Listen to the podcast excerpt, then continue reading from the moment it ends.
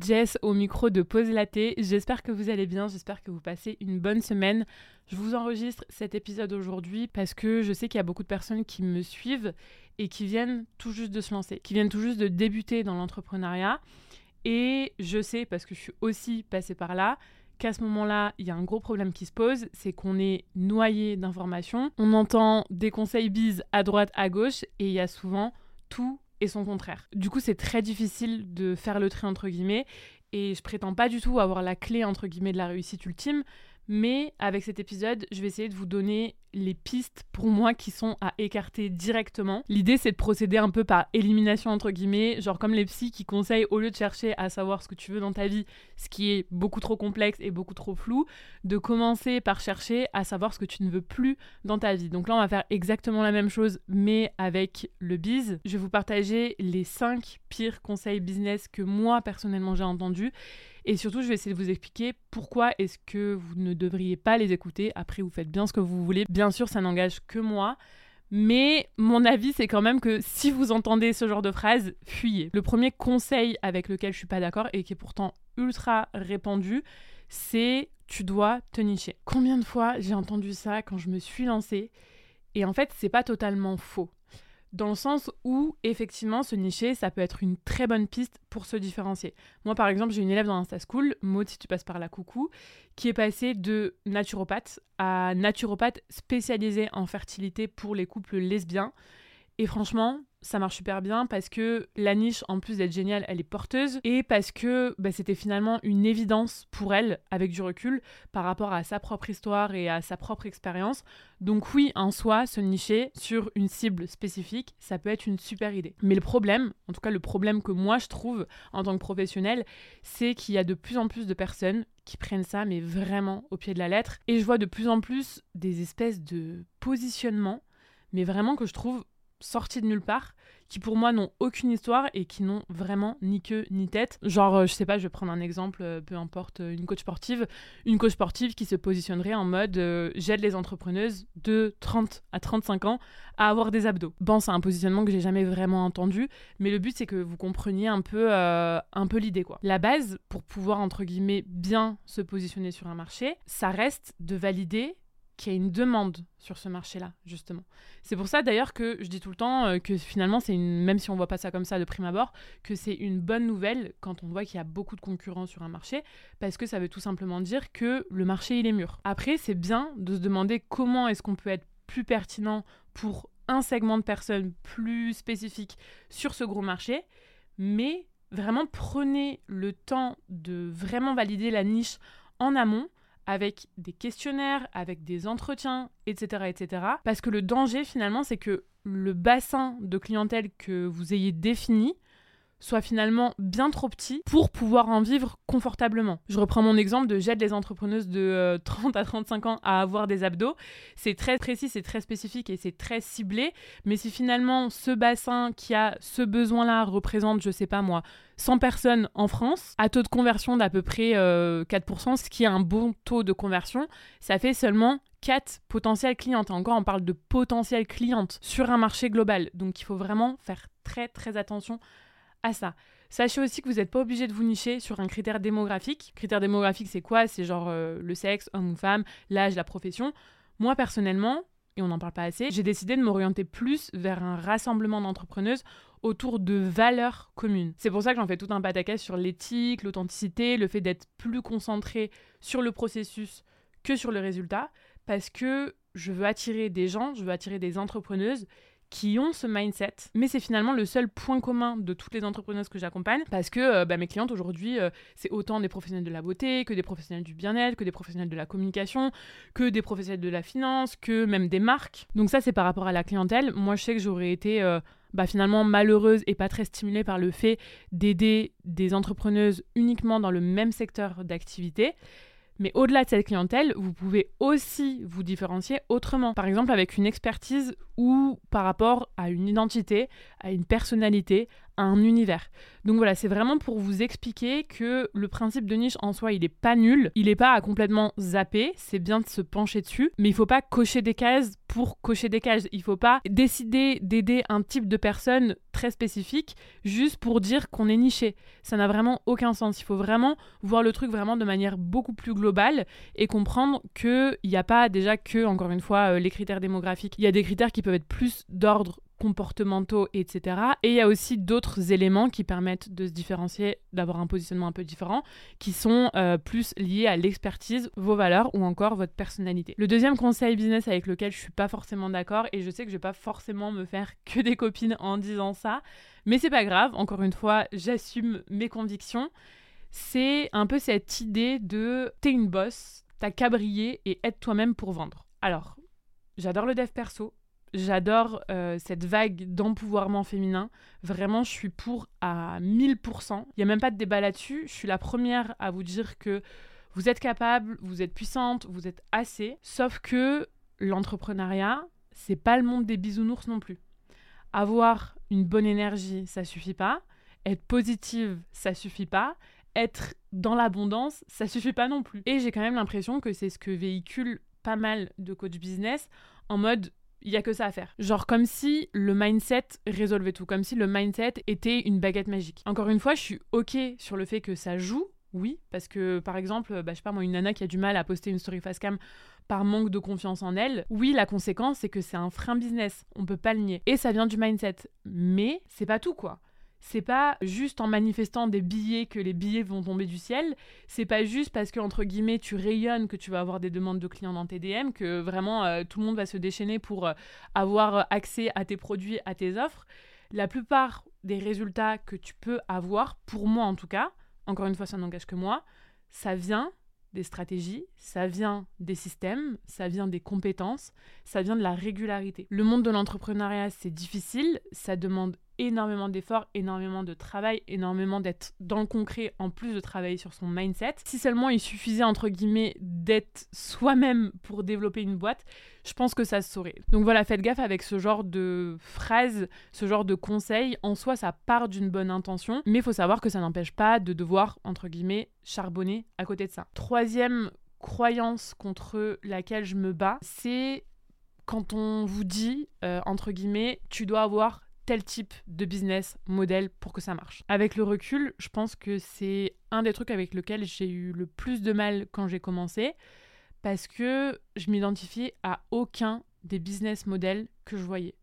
J'avais l'impression qu'en fait, il y avait deux manières de réussir. La première, c'était euh, se concentrer sur un énorme programme signature, high ticket, blablabla, qu'on t'arrive genre 1500 euh, ou 2000 balles. Ou deuxième manière de réussir, sortir plein de petits programmes, genre à 50, 100 balles, sans forcément faire de la qualité. Et d'ailleurs, ça me fait penser au dernier épisode d'Aline de The Bee Boost là-dessus, où elle confronte, entre guillemets, son business model à elle, qui est le premier, donc celui euh, d'avoir un gros programme signature euh, assez entre guillemets onéreux au business model d'Antoine BM qui lui pour le coup a opté pour le deuxième business model je dis pas qu'il fait pas de la qualité mais qui en tout cas sort euh, un petit produit, je crois, tous les deux mois ou tous les mois, je sais plus. Et c'était super intéressant. C'est vraiment deux professionnels que je respecte beaucoup, qui ont chacun leurs compétences et qui ont chacun réussi à construire un business model qui leur ressemble. Les deux visions sont ultra pertinentes, mais moi, ça me ressemble pas. Moi, l'un comme l'autre, ça me correspond pas. J'ai pas envie de me reposer que sur un seul programme et genre de jouer toute mon année euh, là-dessus euh, à base de un à deux gros lancements dans l'année.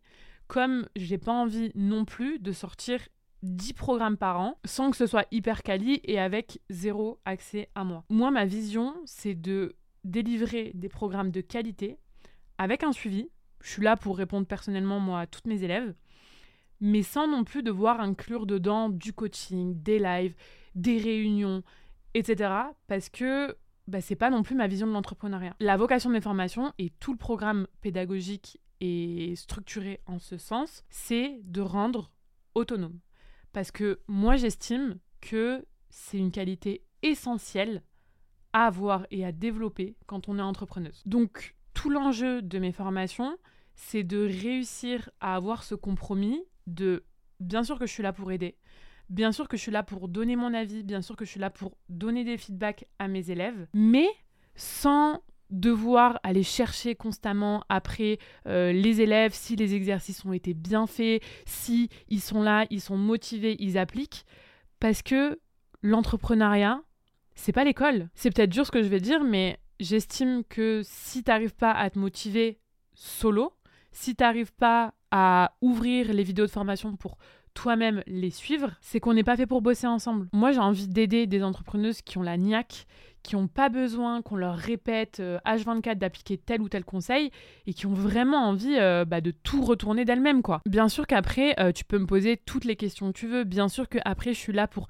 t'aiguiller, pour te donner mon avis, encore une fois, pour faire des feedbacks mais ce sera pas moi qui viendrai te chercher dans ta chaise pour savoir si tu as bien fait ça ou ça, parce que bah, c'est pas mon rôle, tout simplement. Et au niveau de la tarification de mes offres, pareil, j'ai envie d'un truc middle. J'ai pas envie de faire du high ticket parce que, euh, soi-disant, la valeur perçue est plus élevée. J'ai envie d'avoir un prix qui correspond à la valeur de ma formation, et même bien plus, parce que j'estime que quelqu'un qui achète, euh, je sais pas moi, euh, Insta Story euh, qui est à peu près à 100 balles et qui finalement arrive à en retirer, mais bien plus en termes de retour sur investissement, qui fait du, du x10, du x20, va être d'autant plus satisfaite. Et en fait, une cliente qui est satisfaite, c'est une cliente qui réachète derrière. Et moi, là, actuellement, j'ai deux programmes. C'est hyper fréquent que celles qui ont acheté Insta School après aient acheté Insta Story et inversement. Et ça prouve quoi? Eh ben, ça prouve qu'elles ont été hyper satisfaites du rapport qualité-prix.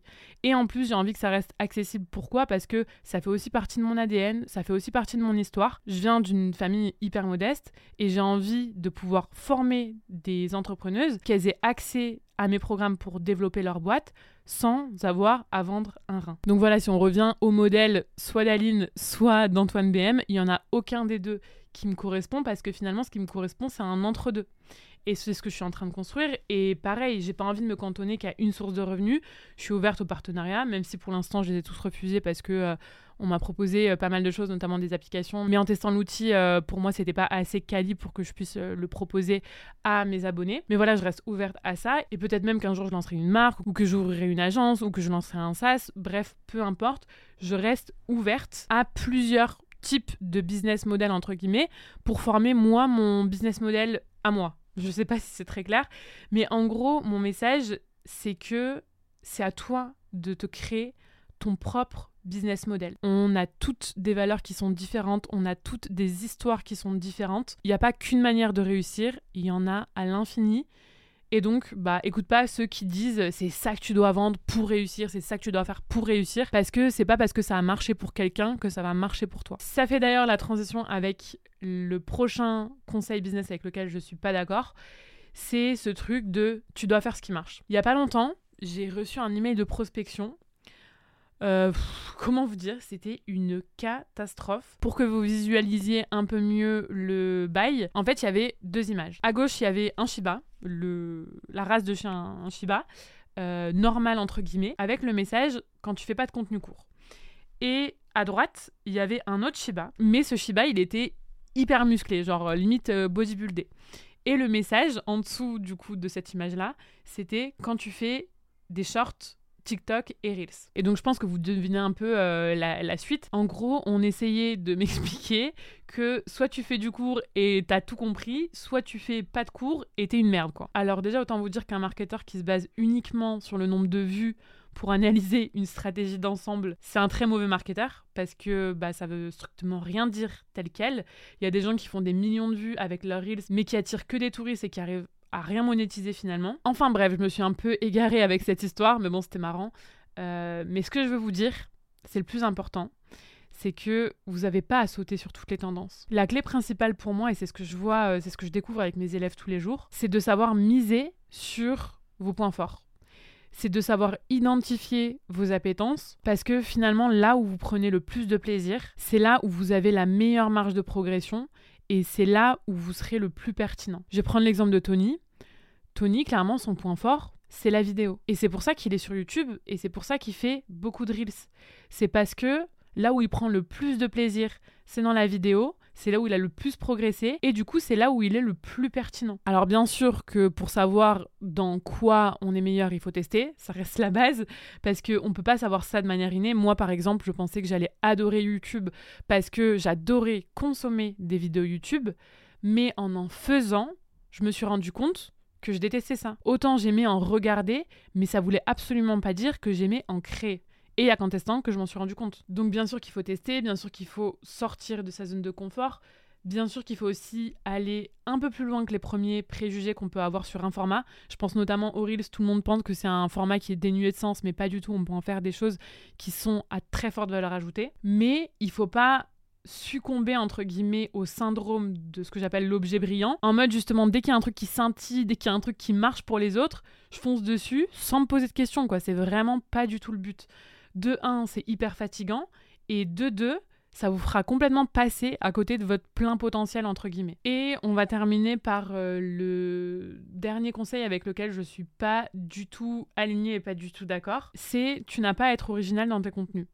Alors, ça, c'est un post que j'ai vu passer récemment. Et en fait, j'ai trouvé ça euh, hyper étonnant parce que moi, en tant que marketeuse, en tant qu'entrepreneuse, en tant que créatrice de contenu, en tant que formatrice qui accompagne tous les jours des élèves, je vois grave l'évolution du marché entre guillemets. Après, ça partait certainement d'une très bonne intention pour essayer de rassurer la plupart des gens qui sont pas forcément euh, très forts en création de contenu. Mais moi perso, je suis pas là pour vous mentir, je suis pas là pour vous vendre du rêve. Faire d'Instagram sa plateforme numéro 1 d'acquisition client en 2023, c'est bien plus compliqué que ça l'était en 2017 ou encore en 2020. Il y a de plus en plus de freelances qui se lancent, il y a de plus en plus d'entreprises qui se lancent, il y a de plus en plus de créateurs de contenu qui se lancent. On peut pas nier qu'il y a tellement de contenus qui sont postés à l'heure actuelle que forcément les contenus qui étaient bons il y a quelques années deviennent aujourd'hui juste moyens. Si t'es graphiste, c'est pas en publiant, euh, je sais pas moi, un post du type euh, comment définir sa palette de couleurs ou euh, l'importance du branding que tu vas réussir. Et pourtant, l'idée, elle est très bonne. Mais formuler comme ça, c'est du vu et du revu. Les gens, nous, en tant que consommateurs, en tant qu'utilisateurs Instagram, on est de plus en plus exigeants en termes de création de contenu. Et au-delà d'apprendre des trucs, on a surtout besoin de ressentir des émotions.